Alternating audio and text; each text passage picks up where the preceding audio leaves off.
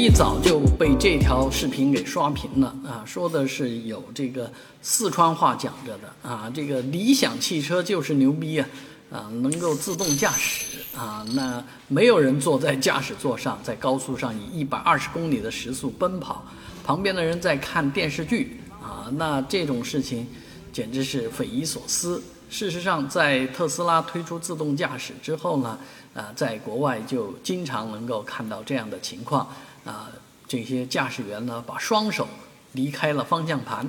而这个事情就确确实实是很长一段时间里面的这么一个呃话题啊，而特斯拉呢也不断的在修正，在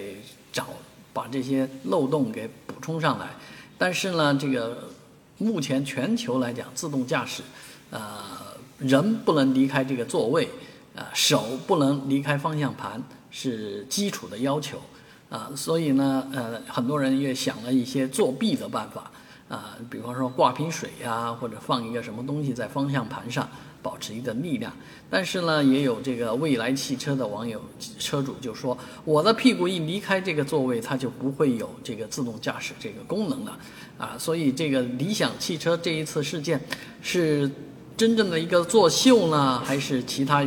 原因啊？现在还暂时不得而知。但是就这样的自动驾驶呃行为来讲的话，还能开的话，确确实实是有违一些基本的法规的。啊，所以这件事情肯定是对自动驾驶这个行业的一大冲击，也说明他们在很多方面想的不周到，做的不够，所以才会产生这样的后果。啊，当然科技会给我们带来好的一方面，但是肯定也会给我们带来不可估量的啊损失。所以我们在应对自动驾驶的时候，还是应该慎之又慎。